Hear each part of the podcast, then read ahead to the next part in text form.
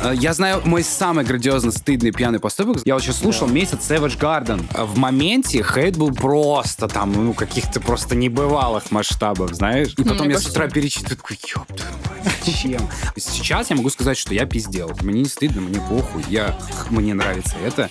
Типа, идите нахуй. Всем привет, с вами я. Ну, давай, продолжай. Хотел забрать вашу визитку, простите. А Ну, мне ты уже начал забирать. Продолжай. продолжай. Ну, ладно. Мы, на самом деле, очень давно не виделись, с Володей в том числе, и наш подкаст приостановился, ну, на сколько месяцев? Ну, где-то на полгода, да, потому что э, я покорял османские края, покорил довольно безуспешно, и вот я здесь. Вернулся, да, приблудник наш, обратно в эти стены. Приблудник. Вот, и очень здорово, что мы начали возвращение с тебя, потому что на самом деле хотелось взять артиста, которого, наверное, никто не ожидает у нас видеть. Многие И думают, которого что... никто не знает. Нет, вот это, вот, вот это, вот это, вот это уже, конечно, другое.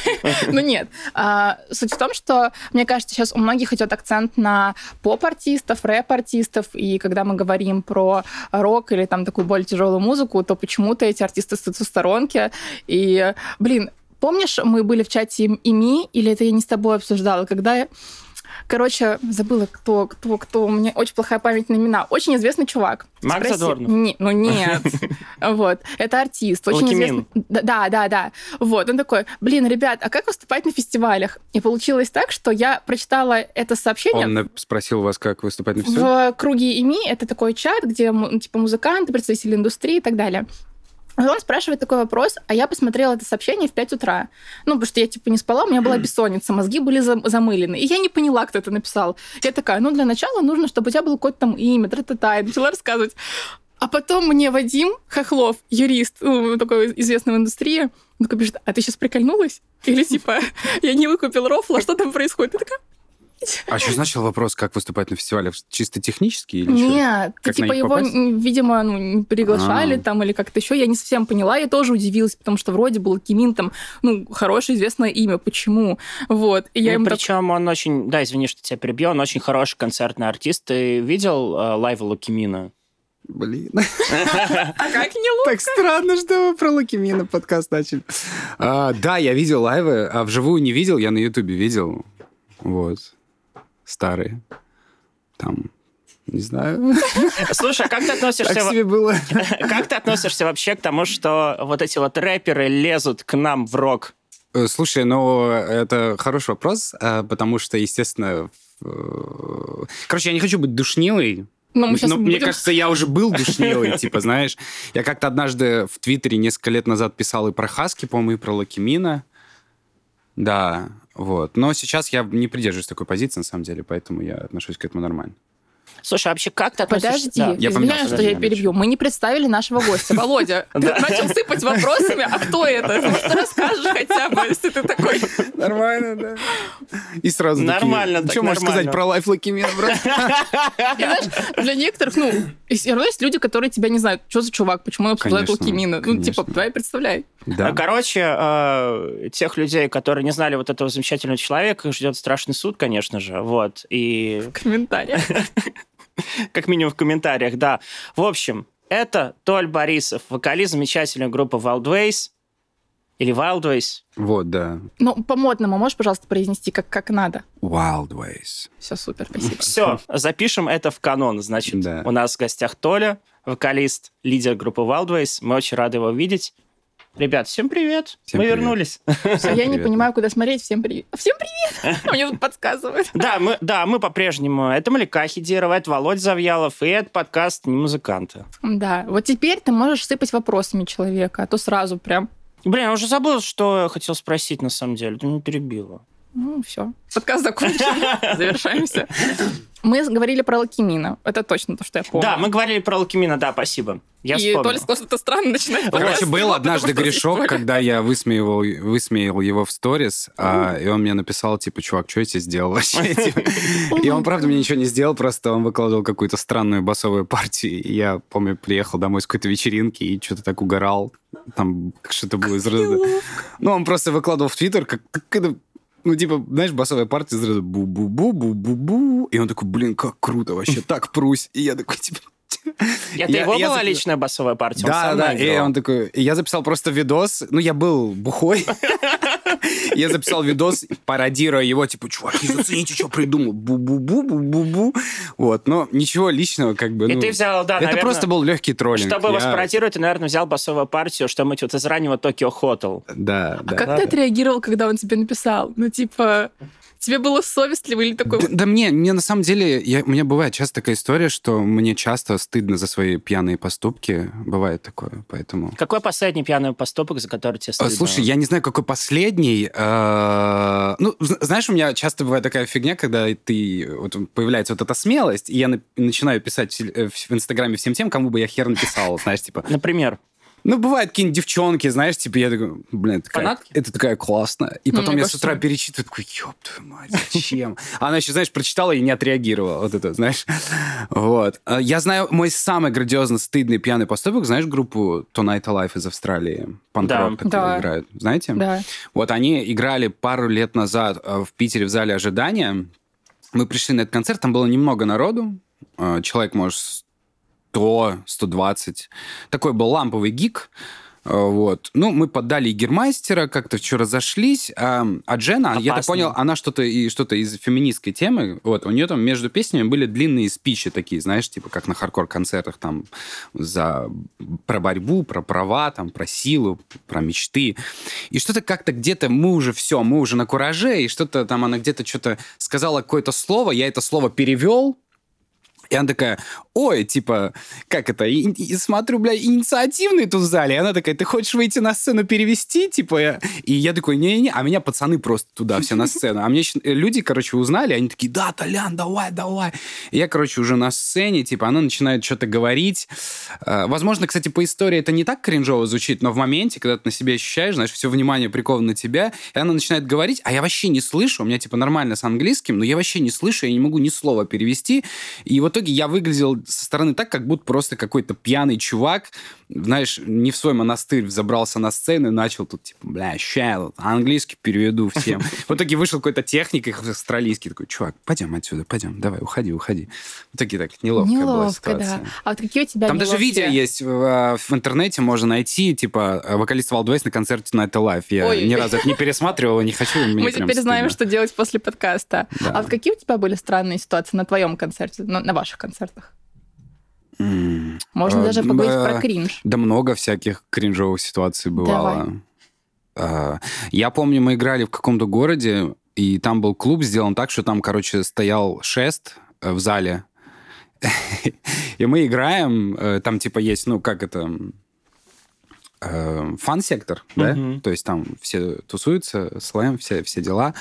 А сзади просто какие-то чувихи, видимо, оттачивают свое мастерство под наше творчество на пилоне. Это очень странно выглядело. Мы играем, они вот, ну вот, просто исполняют что-то. Вот. А так часто что-то такого прям грандиозно кринжового. А, вот в Белгороде, я помню, однажды Денис под сцену провалился. То есть мы играли, играли, и хренак под ним сцена сломалась, он упал. Короче, а это, это как, выглядит как какой-то Не, ночной все. кошмар для любого да. вообще выступающего артиста. Мне кажется, вот что-то вот реально из разряда каких-то плохих снов. Ну да, да. Mm. Но это, слава богу, что сцена была низкая, поэтому они только коленки туда ушли. Вот. Только коленки? Что-то кринжово, кстати, не могу ничего такого вспомнить. Ну, значит, в голову не либо приходит. повезло, либо наоборот не хватает эмоций. Блин, очень часто раньше э, и делали предложения на концертах группы Wild Ways, и каждый раз я думал, блин, а кто никогда-нибудь откажет? Я, если честно, ждал этого, вот это был бы кринж, типа. Вот, но мы завязали с этим, потому что постоянно пишут, блин, вот почти на каждый город тура кто-то пишет э, в личку, в директе, прям задалбывают люто. Я хочу сделать предложение на сцене. А мы решили прикрыть лавочку на эту тему, потому что нам кажется, ну, хорош. Все-таки группа Wild Ways, у нас есть шоу, и это не место, где нужно делать предложение. Ну да, вы все-таки группа, а не ну, типа, да, типа, давайте мы в каждом городе будем на сцену приглашать. Ну давай, делай предложение. У меня есть бизнес-план. Вы можете стать брачным агентством. Да. И помимо того, что у вас будут концерты, которые вы монетизируете, Сваты. да, пользоваться услугами вашего агентства, если сделали предложение на вашем концерте, вы будете грести бабки лопатой.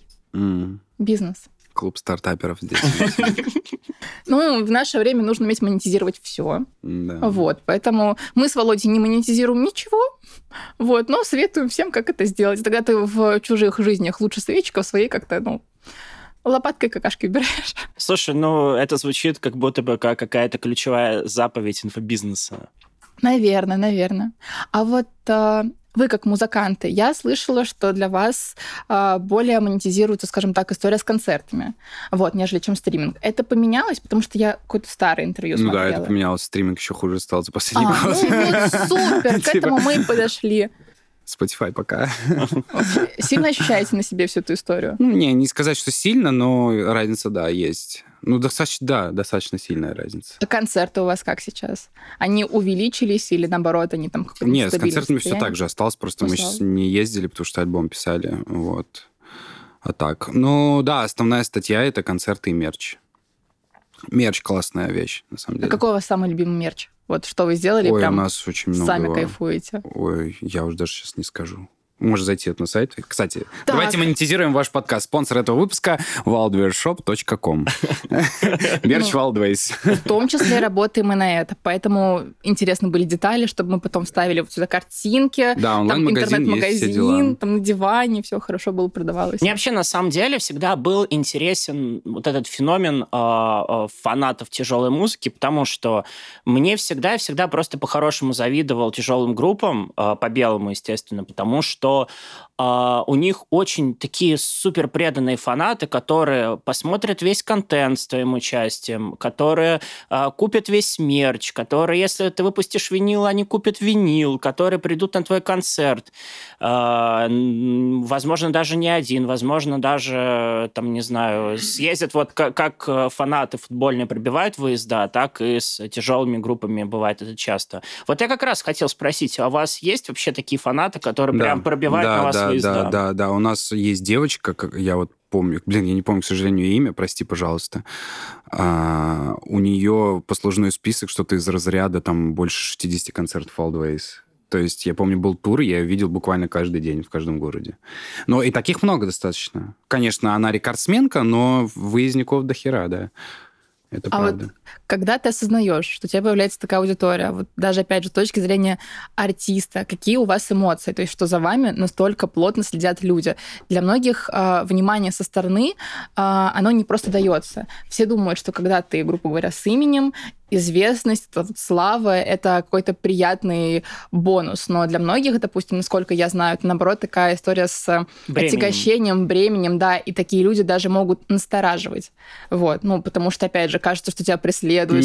Не-не-не, это вообще сцены. не о нас, потому что у нас люди такие...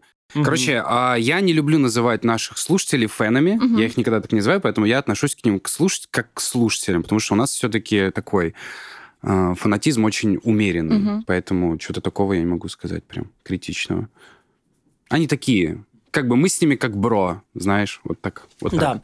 Так. Слушай, я на самом деле вот еще что хотел у тебя спросить. Э, смотри, ты как-то на одном из подкастов, кажется, на ими рассказывал, что преимущество вообще тяжелых групп перед э, остальными, там, перед поп-проектами, перед э, рэп-артистами, то, что у тебя очень преданная, даже, да, слушай, не про тяжелую музыку, про нишевую музыку ты говорил, что у нишевой музыки всегда есть одно преимущество перед э, там какой-то супермассовой коммерческой, это то, что э, фэн очень предан.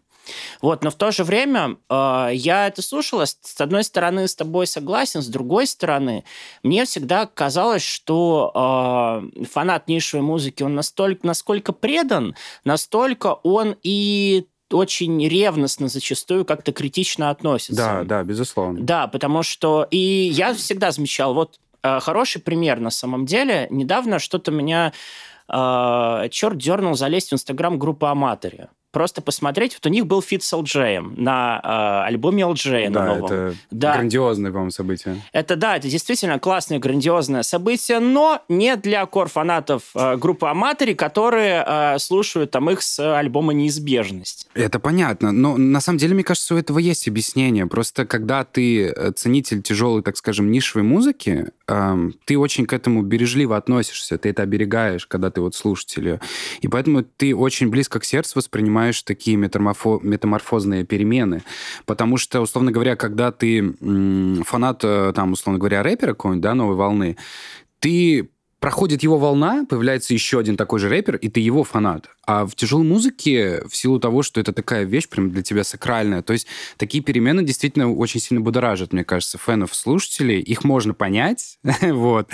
Но, короче, мне кажется, фундамент просто у тяжелой музыки сильнее вот в этом плане. Он, типа, вот как помните, куча же рэперов, которые выстреливали, да, вот на волну попадали и быстро с нее вот сходили. Мне кажется, фундамент посильнее у тяжелой музыки. Да, это не такая мейнстримовая история, рок, э, рок вообще индустрия, но фундамент в ней очень такой массивный.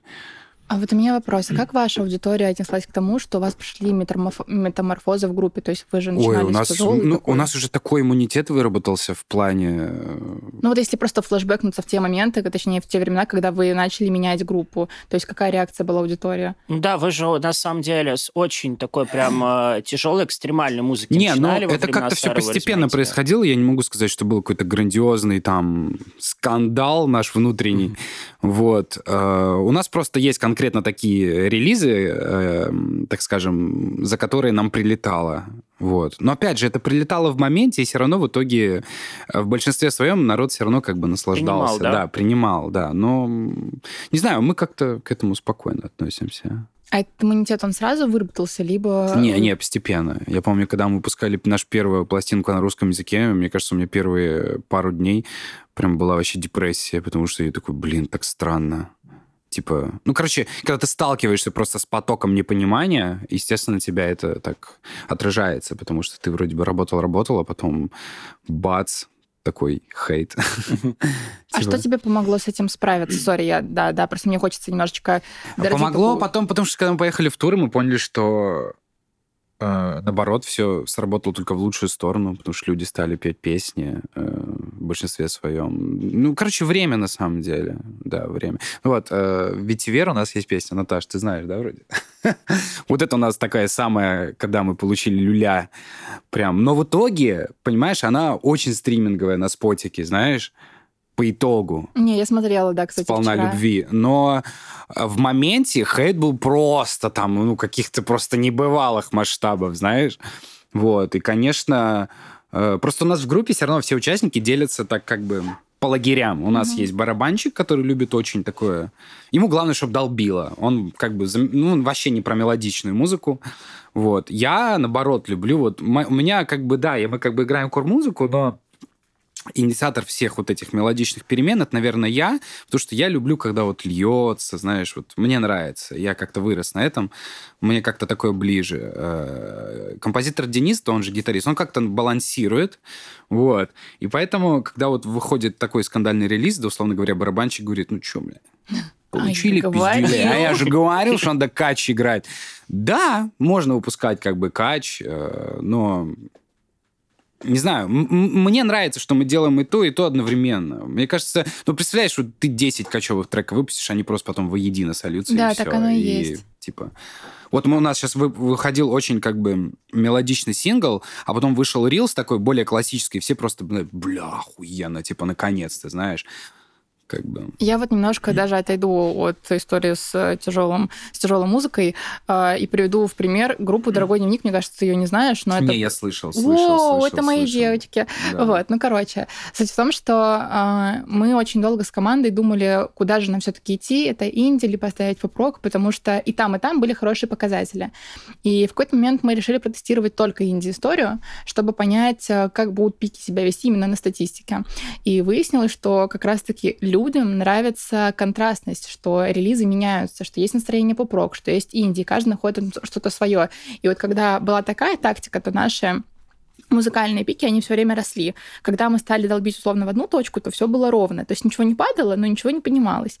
И мне очень нравится, что сейчас не нужно делать одно и то же, чтобы заво- завоевывать аудиторию, потому что как будто бы, ну вот наверное, с музыкальной точки зрения, это немножко скучно. Мне интересно посмотреть, как может раскрыться артист, ну, по-разному, понять, насколько он вообще многогранен. Вот, и если... Слушай, ну в рэпчике, наоборот, нужно делать одно и то же. Ну, поэтому ну, я, не все будет расти. Ну, э, я бы поспорил. Ну, на самом деле, смотря как бы как брать рэпчик. То есть, мне кажется, если, не знаю, какой-то конвенциональный фанат тяжелой музыки будет, не знаю, послушать там, не знаю, несколько релизов артиста Love 66, для него это будет э, примерно какая-то одна музыка в каком-то одном контуре. Если это послушает э, фанат э, какой-то урбан музыки, условно говоря, то есть он поймет, ага, значит, здесь Love 66, значит, под Playboy карте косил, а здесь он уже ударился в гиперпоп, и он ощутит какую-то определенную разницу в данном случае. То есть тут, как бы мне кажется, э, оптика важна. Точно так же, допустим, фанат рэпа,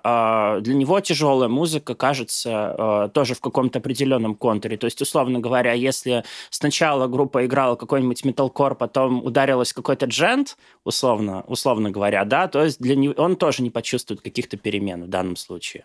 Мне так кажется. Нет, э, это абсолютно точно. Э, для фаната рэпа тяжелая музыка от Bring Me The Horizon до, там, до любого дедкора это вообще одно и то же абсолютно. Он вообще ну, не отличит. Для него гитара, она что там, что там одинаково. Но это все-таки это нужна тренировка на самом деле. Наслушанность. Наслушанность, да. да. Я сам даже в детстве, когда с тяжелой музыки начинал, для меня это все одним потоком, знаешь, как-то неслось. Вот. А вот ты сказал, что ты больше про мелодичность. Как да. тебя тогда занесло в вашу группу? Блин, это, кстати, хороший вопрос. Я не знаю, честно. Я все-таки как-то, да. У меня вообще, знаешь, это забавно, но моим, моей первой музыкой в жизни был, была группа Backstreet Boys. И в детстве ты не выбираешь, что слушать. То есть тебе, за тебя определяют обстоятельства. То есть у моей сестры родной просто были кассеты Backstreet Boys. Ну, а ты как бы, ну, тебе там наступает сколько там, пять лет, и ты такой, я хочу слушать музыку какую-то. И все, и ты слушаешь то, что есть. И вот это сформировало как-то вкус, вот это вот э, твоя толстовка, вот эти клипы, Everybody, вот эта вся история. Да, и вот я как-то вот вырос на какой-то вот мелодичной музыке, да. А потом как-то, ну, пошла волна, вот это 2007 потом появился Иван. Естественно, я очень мне зацепила тяжелая музыка. Ну, там Linkin Park еще предшествовал. Mm-hmm. Вот, а потом пошла волна death ни такой, и мы прям все надо играть Death Metal. Вообще, Suicide Silence, классно. Но это, естественно, была волна. То есть вы больше все-таки по тренду ориентировались? Ну, блин, по... ты, когда, конечно, когда тебе 17-18, ты хочешь быть модным. Конечно. Ты в какой-то момент засовываешь свои вкусы на заднюю полку, тебя начинают шеймить, типа, чувак, ты что, слушал Backstreet Boys? Ты думаешь, блин, реально, я какой-то чмошник, видимо. Нужно что-то посерьезнее. Блин, типа, знаешь, там все слушают Пантеру, Металлику, блин, значит, надо тоже Металлику с Пантерой слушать. Ну, ты не можешь определять. Это когда ты становишься взрослым, ты можешь сказать, мне не стыдно, мне похуй я, мне нравится это, типа, идите нахуй вообще. Типа, ну вот, да, но в детстве, ну, ты же хочешь гнаться за стадом, показать, что ты тоже классный, что ты крутой, типа, знаешь, когда у тебя там попадаешь в круга концерты, все там слушают death metal, ты такой, блин, надо тоже слушать, наверное, death metal. А сейчас я понимаю, что я, наверное, это слушал не потому, что мне это искренне нравилось. Типа, ну, я просто хотел показать, что я классный. Ну хорошо, слушай, тогда, тогда позволь э, тебе задать такой, возможно, немножко неэтичный и прямолобый вопрос. А, когда ты только начинал группа Sarah's Where is My Tea, 9-10 год, вот скажи, а, то, что вы тогда делали, это было э, каким-то вашим самоощущением в тот момент, или все-таки вы... Вот был какой-то момент того, что вы ориентировались на какие-то трендовые это тяжелые и то, и другое группы? было, и то, и другое. Это, мне кажется, были самоощущения гитариста нашего первого, потому mm-hmm. что он писал музыку, а так как у меня не особо не было какого-то веса в группе и влияния, то есть, естественно, я работал с тем, что давали. Но я всегда хотел играть что-то такое более мелодичное, лайтовое, даже melodic hardcore мне больше нравился, чем, знаешь. Но здесь нужно ставить пометку. Это не значит, что, типа, я а, отвергаю тяжелую музыку. Нет, мне она искренне нравится. Ну, просто вот когда волна, была волна прям совсем экстремальной музыки, вот на нее, э, короче, я казался, но не был. Вот я говорю о Suicide Silence, знаешь, mm-hmm. The Black да, Dahlia Murder. Да. Вот на этом я подыгрывал. Mm-hmm. То есть сейчас я могу сказать, что я пиздел. Мне mm-hmm. это реально не нравилось. Вот, но такое, были ошибки совершенно, да. А вот сейчас вы ориентируетесь на тренды или как раз-таки сейчас Нет, больше вот ты уже... сейчас э, сказала про группу «Дневник», да? Да, да. Эм, вот хотел сказать, в чем отличие модели как раз. Вот видишь, как вы работаете. Вы э, работаете, основываясь на аналитике, а у нашей вот это все перемены, которые у нас происходят в группе, мы реально на искренне все это делаем. То есть, мне кажется, возможно, даже есть в этом некая проблема, потому что мы вообще не про статистику, мы вообще ее не изучаем, вообще не знаем. Вот просто мы плывем, нас куда-то волна несет, и вот мы прям несемся. То есть мы, многие просто в комментариях пишут, вот когда мы пускаем какой-то очередной легкий трек, они вот, все, понятно, они это сделали специально там для этого, для этого, чтобы подчеркнуть ту аудиторию. Вот вообще это не так. Вот реально мы просто вот такие, мы просто странные. Типа вот у нас просто метает, у нас биполярка, не знаю, называйте это как хотите. Вот мы вообще в это не лезем. То есть прям вот так, да, вот так и работаем. Просто, опять же, если мы берем в расчет новую группу, которая там пытается реализовать себя в рамках там 2020, то Здесь огромная конкуренция а, и в жанре, и, в принципе, количество игроков на рынке, оно растет с каждым днем, с каждым годом. И мы тоже делаем, условно, то, что нам нравится. И суть в том, что нам нравится и поп-рок, и инди, и кучу всего. И чтобы понять, что дает наибольший выхлоп, конечно, мы обращаемся к статистике, потому что нам нужно и аудиторию подсобрать, чтобы имя какое-то, знаешь, оно становилось более популярным, слышимым. И, в принципе, потом, когда ты набираешь уже какую-то аудиторию, ты имеешь право не опираться сильно на статистику, а делать вот реально то, что тебе в кайф. Но до этого времени мне кажется, что вот в наше поколение, там, точнее, в наш период развития, немножечко тяжеловато без нее, без статистики, чисто на тру выезжать. Я вот. согласен абсолютно. Тут просто нужно понимать, какой была музыкальная индустрия, когда вы начинали, да, и какой была, какой, какая музыкальная индустрия есть сейчас, потому что все-таки механизмы несколько другие, да, и, в общем, тогда это все было, ну, совершенно по-другому в этом плане. Мне кажется, все равно, э, короче, нужен баланс как ни крути. Конечно, Типа все равно, нужен. Э, даже э, если мы говорим о самых хайповых, опять же, тех же рэперов, они все равно все честные, и слушатель это очень чувствует. Когда ты нечестен, слушатель тоже это понимает, невербально, мне кажется. Но а, история с продюсерскими проектами, когда из тебя лепят, уже, как мне тоже кажется, не актуально, потому мне что... Мне кажется, это вообще сейчас уже не существует. Существует, это, да? существует, да. Просто ну, Назови это... хоть один сейчас известный продюсерский проект. Я так не могу сказать, надо копать, но все равно заказывают треки под человека, то есть, э, типа, заказывают треки, делают ему позиционирование. Это может быть просто не так явно, потому что я помню года три назад э, я сидела там в офисе в другом агентстве, ну, музыкальном агентстве, э, и очень продвигали девочку, которая считалась true, а потом выяснилось, что за ней стоит огромная команда. Я, правда, уже не помню, кто, потому что мы разговаривали в перерывчик, что у меня очень плохая память на имена.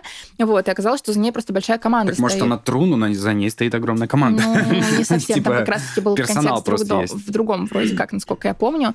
А, из-за того, что у людей есть э, наслушанность, есть огромный выбор с точки зрения музыкальной, они невольно считывают искусственная эта история, либо это более трушная история. И поэтому продюсерская как бы тема, мне кажется, себя немножечко изживает или вообще, в принципе, изжила, но какие-то остатки все равно Она себя однозначно изжила, потому что, во-первых, у людей не как в 90-х. Представляешь, в 90-х ты любую вообще, вот просто бери, копируй Запад, да, все, да, ты это ввози, да, и все, это, есть. ну, едят. Это нормально было, потому да. что у людей не было просто... Мы учились жить, да. мы учились слушать музыку по факту еще.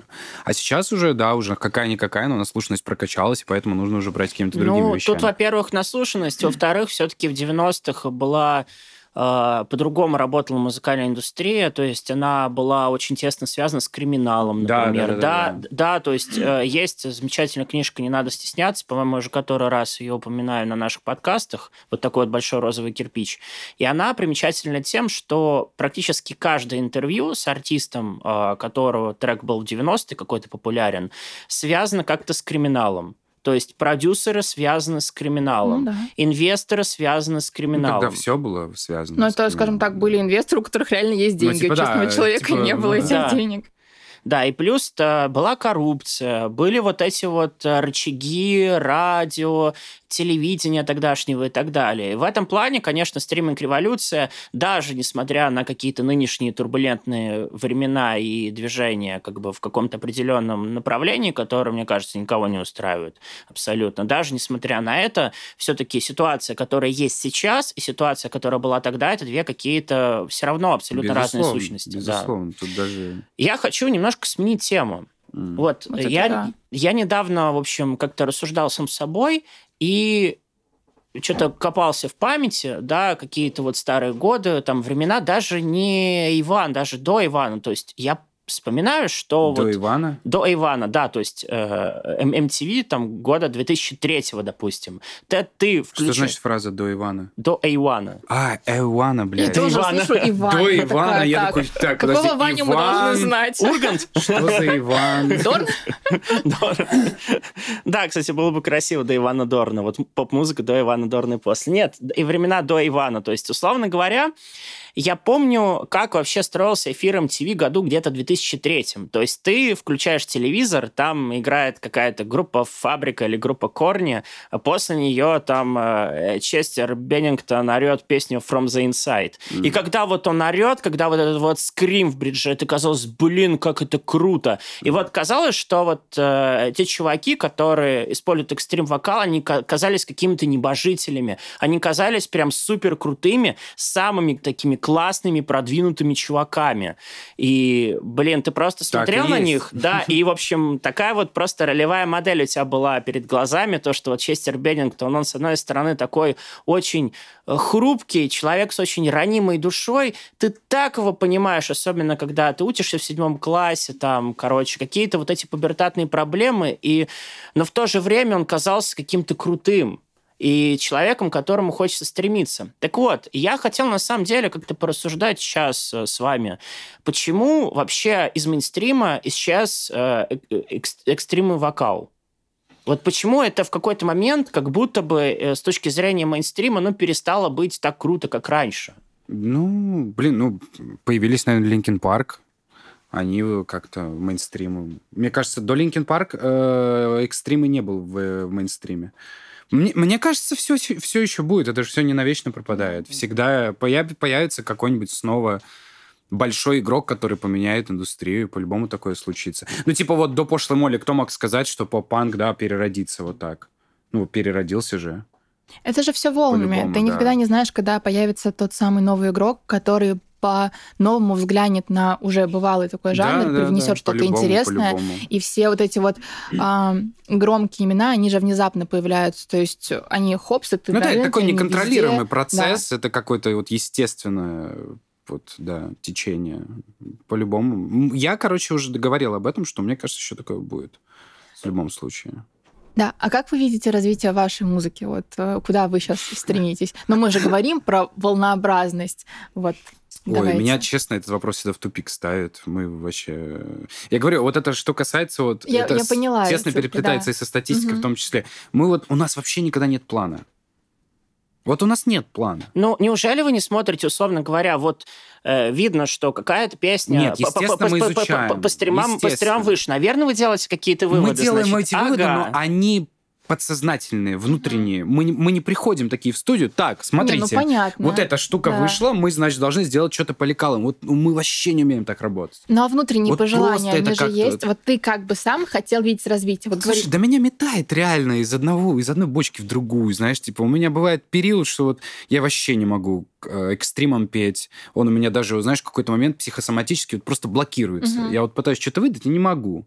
Потом этот период проходит, я напелся, я такой думаю, блин, все, я соскучился. Хочется Надо мяса, снова, да, да, хочется. да. И вот это угу. просто вот, вот такой организм, вот реально, вот, вот вообще вот не знаю, что будет. А на концертах тебя не подводит психосоматика или там такое не Не, вот на концертах у меня как-то все стабильно. Кстати, вот если говорить касательно концертов, э, как раз, наверное, концерты — это то, что наоборот, лишний раз заставляет тебя вспомнить о том, что тяжелая музыка это круто, потому что мне кажется, все-таки вот концертно, ну, это прям Разрывает, реально. Да, да это прям качает. Это прям офигенно. Ну, недаром даже э, у рэперов в какой-то момент стало даже нехорошим, как будто бы таким обязательным и даже неизбежным тоном э, набирать себе штат музыкантов и делать такие вот... Да потому что без живых музыкантов даже... Да. Мы вообще о любом жанре, если говорим, без, мужи, без живых музыкантов концерт унылое говно. Потому что люди не вывозят своей...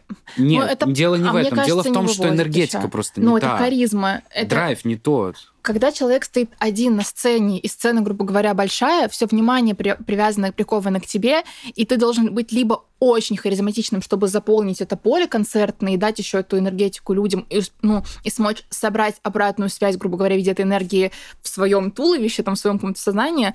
Э, ну, в своем туловище. Да. Вот это интересно. Да. Туловище. Либо, когда вас много, это всегда как поддержка такая, вы заполняете, опять же, то же самое пространство, вас много, вы все грамотно распределяете энергию, все грамотно ее отдаете. Это у нас сегодня такая философская тематика, я не дурная, нет, просто, ну, мне кажется, что искренне энергия на концертах, она работает, и э, человеку одному тяжелее все это вывозить. И у нас еще особенно в наше поколение, мне кажется, ребята не так много уделяют внимания э, репетициям. Э, это сто процентов. Каким-то проработки себя на сцене, даже не с точки зрения музыкальной, что тоже очень важно, но с точки зрения подачи себя как артиста. То есть все таки типа, ну, для тех, кто слушает подкаст, я просто кривляюсь. Вот, там стоят с микрофоном, там peace, yo, come on, но нету того, что приковывает прям внимание. Опять же, я не могу сказать, что у нас есть супер харизматичные артисты, которых прям вот хочется вот так вот смотреть, к сожалению. Ну, это, опять же, мой взгляд. И, конечно, мне приятнее видеть, когда сцена заполнена, когда есть какая-то коммуникация, там вот э, там, солист подошел к гитаристу, там, к, барабан, к барабанщику, у него палку ударил, ну, тоже шучу. Вот, но какая-то связь должна быть, мне кажется. Так ну легче ну, да. просто, как минимум. Ну да, и поэтому сейчас э, лайвы с э, музыкантами играет даже признанный иностранным агентом на территории РФ Моргенштерн. Mm. ну да, кстати, у него лайвы такие мощненькие. Mm, ну, достаточно. поэтому. Слушай, на самом деле я хотел чуть-чуть вернуться к теме, которую мы раньше обсуждали. Вот смотри, ты говоришь, что тебя метает Э, из стороны в сторону. А, ты бы мог допустить, чтобы эти метания, в общем, привели к тому, чтобы а, твоя вот эта вот мелодичная сторона, твоя сторона вот эта вот лирика, она просто задавила другую сторону, и вы бы записали поп-альбом. То есть без экстрим-вокала, без кажется... тяжелых гитар. Вот прям вот поп-альбом. Слушай, такое может быть. Если, э, если будет какой-то вот период, опять же, вот у меня был сейчас период, когда я слушал эм, вот только лайтовую музыку в спотике я слушал. Вот только человую. Абсолютно. Только потом у меня был период, когда я слушал только поп-музыку. А потом, бац, происходит щелчок. В какой-то момент, знаешь, что там, ну, пойду уборку в квартире сделаю. Такой думаю, что поставить? Такой, блин, хочу прям металкора какого-то, прям, блядь. И все, и, он, и ты его врубаешь на репит с месяц, там, с полтора, понимаешь? Угу. И вот это на творчестве отражается на моем. То есть, если я, знаешь, группу Лорна Шор, которые сейчас там популяризировали декор через ТикТок, вот Херак, я вот прям дызню слушаю там месяц. Потом месяц я слушаю Savage Garden, знаете группу? Да. Я вот сейчас слушал да. месяц Savage Garden. Ну как такое может вообще быть? Вот мне в этом плане я даже немножко завидую рэп-музыкантам, потому что они как-то более систематичные. У них есть кругозор, и все, и он не выходит вот за рамки вот этого. Понимаешь? А меня вот, вот, вот так кошмарит. И поэтому это сто процентов может отражаться на творчестве. Вот тут прозвучало одно интересное слово – ТикТок. Вот да. вы как а, скажем так, группу, у которой уже длительный путь. А насколько сильно заинтересованы в ведении социальных сетей, в ТикТоках, не Ой, знаю. мне в... очень нравилось вести ТикТок. Мы его, к сожалению, супер поздно запустили. Нужно было гораздо раньше активизироваться, но очень классно. Там показатели были, цифры, и вообще... И вот я прям очень расстроен, что ТикТок ушел. Так его же можно вести сейчас. Да все равно охваты ж не те уже, в ну, любом почему случае. нет? У меня есть знакомая Даша Эпова, у нее сейчас ролики набирают Ну, офис 700, не работает 800. в ТикТоке в России, насколько офис, да, но при этом охват охваты, они, ну, типа, вот 700, 700 тысяч, мне он там набрал какой-то последний. Ну, не знаю, у нас охваты нахуй пошли все. Обидно. Мне кажется, все-таки разница колоссальная между сейчас ТикТоком и тогда Ну, сейчас рилсы, наоборот, активизировались. Что, кстати, забавно, потому что они под VPN.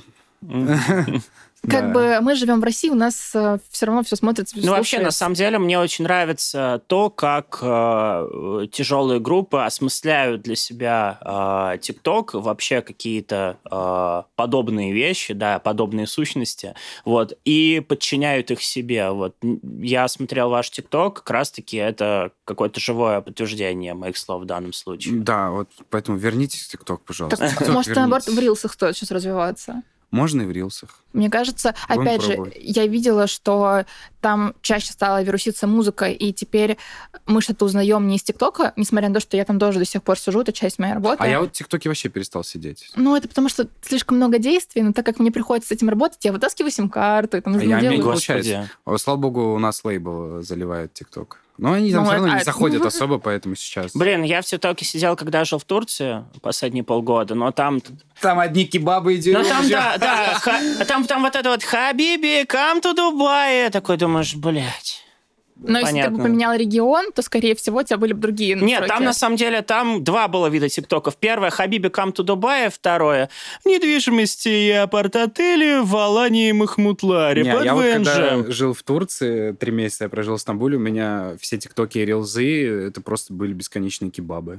О, ну это не самое плохое. Еда, еда, еда. Я просто посмотрел... Я, я не знаю, почему, я просто смотрел, как старый какой-то дедушка делает дюрюм. Ну, так это Зачем же... я это смотрел? Типа, и там еще лайков и просмотров, знаешь, просто гора. Может, Самая вкусный двигатель- дерем получился? Да, да. Так самая двигательная история это еда и котики, ну, типа животные, и то не все. Поэтому они делают правильную вещь, продвигают свою страну и культуру через еду. Я бы тоже так делала, знаете ли, если бы я умела готовить. Поэтому... Ты прожил в Турции два месяца. Три, да, Три. в Стамбуле. Это э, недавно, я так понимаю, было, Ну да, да, да. Все мы знаем, с По чем всем, это по, связано. по- по всем понятным причинам, да? Э, Как тебе? Это, это не когда мобилизация была, это когда было все началось. Слушай, я поехал, там счет делал банковский, все такое. Вот. Мне вообще не понравилось. Он тебя сейчас поддержит. Я, честно, последний месяц меня настолько рвало кукуху, я каждый день считал дни, когда я вернусь в Россию, в Питер. Прям, ну вот, ну вот, я не знаю. При том, что мне Стамбул очень нравится как туристическое направление, но для жизни я... Невозможно. Я, я, я вспоминаю это как страшный сон. Я прям больше никогда в Так, жизни не давай, вываливай, что тебе четко не понравилось. Потому что его все переживания, я знаю, он, конечно, Слушай, ничего но- такого, прям э, ничего плохого я о Стамбуле сказать не могу. Конечно, там есть своя специфика, такое как неудобное такси, э, э, бюрократия государственная, банковская система. Это, конечно, вообще, я Сейчас, не знаю, сейчас какой просто, это год, сейчас по больному. какой это год, там, ну, вот, это, это вообще кошмар. Опускай это, просто, э, ну, ты сидишь там зачем? Типа, для чего? Почему? Это не твой социум, не твое общество, тебе там нечем заняться. Ты, знаешь, ты не спортсмен, как, который, не спортсмен, который, знаешь, вот там вот бывают спортсмены, как они заключают контракт и переезжают в другую страну, в другой город. Но они 24 на 7 заняты чем-то, Да. понимаешь? А ты там как бы что, у тебя студии нет, э, ок- окружения нет соответствующего, ну и все. А вот смотри, а, вы раньше там, по Европе колесили, у вас туры какие-то были. А, Ты бы смог там жить? То есть для тебя это тот социум, который тебе подходит? Или все-таки Россия это вот то, что отражает твою душу, и тебе комфортнее развиваться здесь? Ну, Россия это то, что отражает мою душу, мне кажется, да. Я бы очень сильно все-таки хотел э, навсегда свое будущее связать с Россией. Э, вот. Но не, я бы мог бы жить, мне кажется, в Европе, но опять же, я бы точно это не я бы это стал делать уже, когда ты все понял, ты все познал, у тебя достаточное количество денег, у тебя есть там семья и все такое, можно, в принципе, менять обстановку, да. А вот если выбирать между а, концертами в Европе и концертами в России, я просто слышала, что тебе в России нравится, грубо говоря, отдача аудитории, Да, а да, в это 100%. Европе тебе нравится организационная, да, Да, какая-то да, история. да, да, вот да, что для тебя... я- Еще я более пони- профессиональная история организационная была самая в Японии. Вот это вообще... Ну, там, мне кажется, вообще машина за тобой при этом летает, ты не знаешь, Не-не, там дело не в этом, просто как они, японцы, они как... Говорят же, немцы, да, педантичные. Вот я вот самый педантичный народ, который я видел, это японцы. Ну, То есть там вообще Япония. минута. Вот, вот поверьте мне, если бы в Японии то, что произошло сегодня с нашим подкастом, это невозможно. Это вот разница подходов. Потому что сейчас на часах 12-17, мы, по сути, мы уже должны были закончить. Для японца, э, ну, все. Вы не сделали подкаст. Вы идете, до свидания, домой. Там не может быть, что у тебя нет аккумулятора для камеры. Ты понимаешь? Так, подождите. И вот это все отражает. Не-не-не, это, смотри, это, если что, не упрек вам, и потому что я точно такой же. Мы, мы все так же делаем, и клипы, и концерты. Знаешь, там вот эти все тайминги, они всегда супер условные у нас. В Японии тайминг — это тайминг. Тайминг — это, это, это святое. Ты бы Понимаешь? мог жить вообще в таком ритме? Ты бы мог э, к этому Эм, адаптироваться? Слушай, я на самом деле очень критично отношусь к таймингам. Я вообще не люблю опаздывать. Вот, Я сегодня опоздал чуть-чуть, ладно, извините. Но я просто пока не адаптировался к Москве, мне тяжеловато. Вот. Э, Я бы мог, потому что я часто очень злюсь на друзей, потому что всегда вот это вот там пол, пол пятого, пол седьмого, это всегда какая-то условность у всех. Я вообще не понимаю этого. Ну, Даже если мы говорим о каких-то важных ивентах. Да, я согласна, что есть такое, что у нас как-то тайминг это Ну, в Питере, по условная. крайней мере, сильно ощущается. Ну, Ну, в, в Питере, Москве в Питере принято... это вообще жесть, потому что в Питере, извини, что тебя э, перебью, просто на правах э, жителя Петербурга, который там родился и вырос, скажу, что как бы тайминг у нас вот вообще, это просто какая-то глобальная проблема города. Был, значит, какой-то э, видос знаменитый на эту тему лет 7 или 8 Стендап был назад. Да-да-да, типа давай завтра, давай завтра, давай Да, завтра, да, давай да. завтра. Вот в Питере да. реально такая история. Да, это просто Да, на самом да, деле да. «давай завтра» это просто такая вот идеологема Петербурга, да, то есть это как бы и Ну- слоган, и идеология, и все на свете. Но это и хорошо. Ведь ты же тоже жил в Стамбуле, и ты заметил, Я что не у в Стамбуле, я в Алании жил. в Турции, да. там же тоже все «давай завтра». И это круто, потому что, посмотри, вот я в Москве сейчас первый, вот я сейчас э, месяц здесь, да, э, первое, что мне бросается очень в глаза, это вот эта бесконечная гонка, незамечание вообще мира, вот, вот это все. А в Стамбуле а, тебя это не смущало? А в Стамбуле не так. Ты видел, они сидят, сидят, сидят чаек пьют. Они все, их вся жизнь проходит, потому что они пьют чаек. Потому что у них есть время, у них есть желание созерцать, залипать, общаться. А он, в Москве, мне кажется, это вообще не об этом.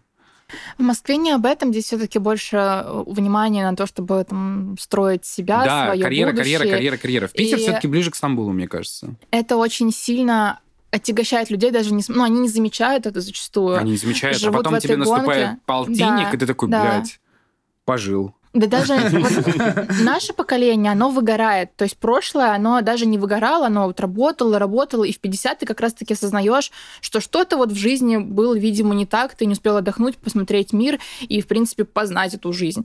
А сейчас у нас более какой-то просветленный, слава богу, народ, и вот даже мои коллеги, друзья, знакомые, и я в том числе, я пытаюсь найти баланс между рабочим и между жизнью, потому что сто процентов не хочется тратить себя и свои ресурсы только на достигаторство, которое может очень быстро обнулиться. Мы живем в таком мире, когда сейчас твое большое дело за- завтра станет ничем. Да. И да. вот по факту твоя менталка и вообще твое состояние — это самый важный ресурс, потому что если завтра твое вот достигаторство, точнее, вот то, что ты делал очень долго, станет ничем, у тебя останутся ресурсы на то, чтобы продолжить какую-то деятельность. И это очень важно осознавать. Но если ты все силы отдашь на то, чтобы, там, допустим, вот если бы мы с Володей там сидели днем и ночью, там, делали этот подкаст и так далее, а завтра бы убрали вообще подкастовую историю от слов совсем, и мы бы такие, а что нам делать? А сейчас, грубо говоря, у нас останутся силы и ресурсы, чтобы придумать что-то новое. Вот, поэтому мне нравится эта тенденция на что-то такое более здоровое, и слава богу. Да, я тоже все-таки в России, да. Но на самом деле это же тоже вот, э, когда ты жил в Турции, ты обратил внимание, как все там медленно, банки, вот это в Европе, там вот мне рассказывал мой кореш, как в Европе э, ему нужно было сделать карточку, то есть ты звонишь в Испании, и ради тебя приезжает банк, открывает, прикинь. То есть ты договариваешься там на неделю. В Турции такого быть не может. Ну, у меня сейчас знакомый живет в Канаде, и он сказал, что он потерял карту, а, именно такую физическую, скажем так. И чтобы ее получить, ему нужно было вот, типа, неделю ждать. А у него Да. была какая-то критичная ситуация, когда ему нужна была эта карта, чтобы снять деньги, по-другому никак не Но это получалось. все именно потому, что люди слишком, ну вот, развиваются, отдыхают, общаются. Ну, нам к этому тяжело привыкнуть. Нам к этому тяжело привыкнуть, потому что мы от сферы услуг тоже требуем многого, но Да. мы забываем, что за этой сферой услуг стоит а, огромное количество людей, которые бессонными ночами херачат просто ради того, чтобы нам вот там в Яндексе кофе приезжало. А вот если мы да, вернемся все-таки в музыку, насколько, Вырезаем. да, э, насколько много вы сейчас херачите? То есть э, то, как вы раньше, вот, допустим, в самом начале впрягались в группу, она и осталась, или вы уже так более подрасслабленно ко всему относитесь? Это периодами, Периодами. Да, вот сейчас был до новогодний период, когда вот мы записали альбом, и потом произошло какой-то м, э, неофициально оглашенная какая-то выго- вы- выгорание и депрессия произошла какая-то. Мы прям вообще... Прям групповая. Да, прям групповая. Прям, э, прям вот не хотелось вообще ничего. Не заниматься этим. Ну, там, в принципе, такой период был, что-то вот это вот два месяца, ноябрь-декабрь, прям тяжело пошли. И они на музыке тоже отражались, да. А как они отражались на музыке, извини, что перебью тебя? Ну, не, не хотелось вообще прикасаться. Я даже вот Logic вообще не открывал два месяца. Вот просто ноль. Я ни разу, я не прикоснулся ни к акустической гитаре, ни к Лоджику. э, вообще прям. А что у вас еще будет? Слушай, а у нас сейчас альбомный цикл. Э, 7 апреля у нас выходит новая пластинка. В конце апреля мы едем на гастроли. Это будет месячный тур а, с презентацией нового альбома, наконец-таки. На самом деле хочется немножечко вас подрастроить. У нас тайминг. Вот, и нужно немножечко подходить к концу. Поэтому я предлагаю нам с тобой задать серию коротких вопросов, получить на нее серию коротких ответов, и мы уже перевернем или не перевернем Страницу. Да, страницу и закончим наш прекрасный подкаст, который на самом деле выдался очень приятным. Но мы пока не прощаемся. Первый вопрос. Что делать артистам, начинающим, когда а, они ловят выгорание на фоне того, что нет никакой отдачи от аудитории? Блин, сложный вопрос, потому что, честно, сложно. Я к сожалению, не могу сказать. Я как-то на себе это не прочувствовал, у меня нет похожего опыта, я как-то всегда проще относился к музыке, и, наверное, мое, нашей сильной стороной является то, что мы, мы ничего и не ждали. Угу. Сейчас многие люди начинают заниматься музыкой, и их амбиции порой плещут через край, они сразу что-то ждут. Угу. Да, есть такая Сразу что-то ждут, они сразу, они так, ну все, если мы дропаем сингл, должна быть отдача. Мы все-таки делали это как обычные деревенские парни. Для нас это было ну, просто смысл, это было приятное времяпрепровождение. И поэтому, честно, у меня нет совета на этот счет. А, смотри, я хотел такой вот вопрос задать. А, сейчас а, очень много групп, то есть даже которые не а, последующие какой-то пошлой моли, а которые дальше пошли, да, то есть которые делают музло уже потяжелее и поувереннее, как будто бы, да, то есть у них нет вот такого вот э, синтетического вот этого например? начала. Never Love, например, группа, mm. да, то есть они уже, я так понимаю, авторизуются в такой среде э, тяжелой музыки, то есть у них был фит Саматори, например, да. Вот скажи, как ты вообще смотришь смотришь, как вы смотрите на эту волну артистов, как сами себя ощущаете на э, ее фоне. И вообще, ты чувствуешь, что может подобраться какая-то определенная конкуренция, что вот эти вот группы, или, возможно, даже какие-то новые группы могут э, а, короче, с вами быть где-то наравне и не то, что стать вашими последователями, вот, а вот в какой... Украсть ваш кусочек пирога. Ну, метить какую-то вашу нишу, которую Слушай, вы заняли. я, наоборот, я очень сильно хотел бы того, чтобы... На самом деле, вот как вот... Эм, монополия — это хреново. Типа, не нужно бояться конкуренции. Это развивает и тебя, и твоих конкурентов одновременно. Ну, типа, вот сейчас у нас проблема, мы такие сидим, и типа, а кого ставить на разогрев? На концертах. И некого ставить, потому что индустрии нет. Ну, типа, нет конкуренции, получается, нет индустрии. Вы, получается, вы в одиночестве себя да, ощущаете, мы, мы да? ощущаем себя, наоборот, именно вот в этом... Мне очень от этого грустно, потому что реально у нас отсутствует тусовка как таковая, потому что нет достаточного количества артистов, там, знаешь, таких сожанровых. Вот, допустим, сейчас есть новая волна э, в стиле «Три дня дождя» все играют, да? Угу. Вот Кальян рок. Э, ну, как это? Не знаю, как это называется. Мне, кстати, нравится. Мне, Мне очень по нравится. кайфу вообще. Вот. И у них сформировался какой-то свой круг. А у нас как-то вот мы вот все двигаемся как-то вне волн. То есть я нашу группу всегда, всю дорогу вижу, вот есть волна, любой мейнстрим, и Валдвейс вот так рядом где-то. Здорово, мы здесь. То есть, типа, вроде бы, знаешь, о нас всех знают, но мы где-то сбоку, короче, сюда забегаем. То есть мы не по центру. Вот. Но это же с другой стороны Это хорошо. наш амплуа. Да, ну Я, с, да. С, с другой стороны, смотри, это же хорошо, потому что, например, группы, какие-то последователи «Три дня дождя», условно говоря, да, то есть все вот эти вот группы, которые сейчас расплодились, э, ничего плохого как бы не да имею, классно, не, наоборот, не, не, не имею против них. Да, да, то есть даже я вот сказал кальян рок, это не какое-то негативное понятие, да. Короче, мы за то, чтобы было да. больше групп появлялось Да, но э, в то же время, да, э, есть какая-то волна, но потом волна затухает, и как бы группы э, исчезают с этой волной. Вот 2007 год, год да, то есть была какая-нибудь группа 6 миллиардов себя, там, э, не знаю, там, но... и, и так далее, и так далее. Вот, на самом деле они же тоже куда-то подпропали. А с другой стороны вы, смотри, то есть э, волна затухает, но вы остаетесь, другая волна затухает, но вы остаетесь. Ну, то есть, есть мы как-то, да, мы, мы, мы как-то отличаемся стабильностью, я не знаю почему. Ну, на самом деле, это если просто вернуться к социальным сетям, а, возможно, вы просто не знаете таких ребят, они развиваются, есть какие-то потенциальные реально крутые мальчики и девочки. 100%. И можно э, разыграть историю с э, как его прогревом, разогревом у тебя, э, у вас э, в социальных сетях, типа, присылайте свой материал. И вот мы уже такое пробовали. А, ну вот. Слушай, да, и у меня... Было все плохо. Да, у меня, у меня вопрос есть. У, у тебя вообще были какие-то э, вот какие-то индустриальные изыскания, то есть не было желания вот как будто бы вокруг себя а, объединить какое-то комьюнити артистов, которые тебе кажутся близкими по духу, потому что это очень часто не у, было, у, было, у бывало такое желание, мысли такие были, но все-таки желание мысли не всегда превращаются в действие, так скажем, поэтому естественно я думал об этом. И последний вопросик. Вот, потому что там уже я смотрю, у меня там часы, и я как бы понимаю, скольких людей мы сдерживаем. А, Касаемо о творческих ребятах. А, кого ты сейчас а, видишь, грубо говоря, вот восходящим эту волну? Даже не обязательно в рамках ну, твоего жанра. Кого бы ты просто да. выделил, да. Три там человека. Давайте говорить вот все-таки немного о нашем жанре. Да, окей. Просто первые, кто мне приходит в голову, и у меня особая гордость берет, что это ребята тоже из Брянска, как и угу. я, как и мы. Называется группа Kick Rocks. Вот. Если вы их не слушали, обязательно послушайте. Угу. Я думаю, вы будете очень приятно удивлены и обязательно держите тот факт, что они тоже из Брянска, как и мы. Потому что и вот мне кажется, у этой группы прям угу. есть Э, очень сильный задел для того, чтобы прям как следует э, разъебать. Прям mm-hmm. реально. Я почти... Я в этом... Короче, это сто процентов может разъебать, просто главное, чтобы они не, не проебали этот момент. Окей, okay, второй. Второй, э, есть такой артист Пол Пунш. О, знаем. Он э, безумно талантливый музыкант, безумно харизматичный парень, и я до сих пор не могу дать себе ответ, почему он еще не взорвал. Я не понимаю.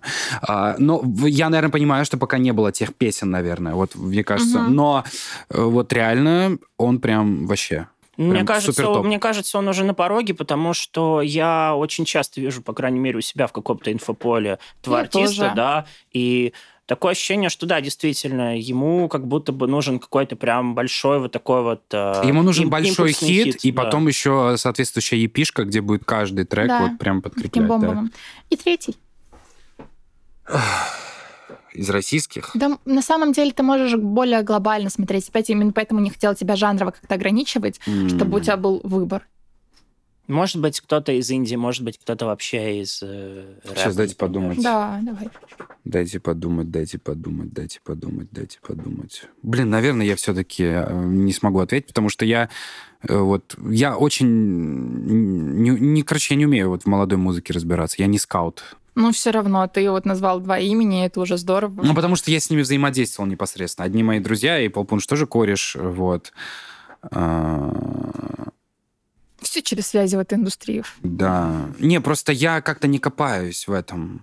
Типа, до меня до, долетело, долетело, не долетело, не долетело, знаешь, типа. То есть я не рою, не пытаюсь найти. Да по-любому до хрена сейчас молодых артистов, которые могут там... Ну, плюс, опять же, эм, те же вот группа 13 карат, да, ну нельзя сказать, ну они уже выстрелили, типа, нельзя сказать, что, типа, там, ну, все, они уже выстрелили. Ну, просто причем они дальше нужно просто выстрелили, сох... да. сохранять стабильную тенденцию, все, то есть я их уже не могу в этот список mm-hmm. отнести.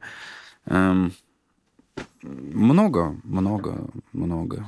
На самом деле, я очень рада, что состоялся этот подкаст, опять же, впервые за долгое время. Несмотря ни на что. Несмотря ни на что, да. На технические проблемы, на тайминг и на все остальное, как нам сказали, мы это даже это был наш не самый будем, сложный, на самом деле. Друзья, это был наш самый, мне кажется, сложный подкаст, да, после которого у меня появилось на висках больше седых волос, чем сейчас, так что... Вот, спасибо тебе большое, что выделил время, что мирился с нашими какими-то ситуациями. И когда мы шли с Володей и несли всем кофе, я сказала, что при просмотре интервью на ИМИ, мы тоже делаем такую рекламу, а, у меня сложилось очень приятное впечатление о вашей, о вашей группе и о вас, а, потому что было очень много верных мыслей. И верных не с точки зрения там в книжке сказано так, они говорят так, с точки зрения даже адекватности.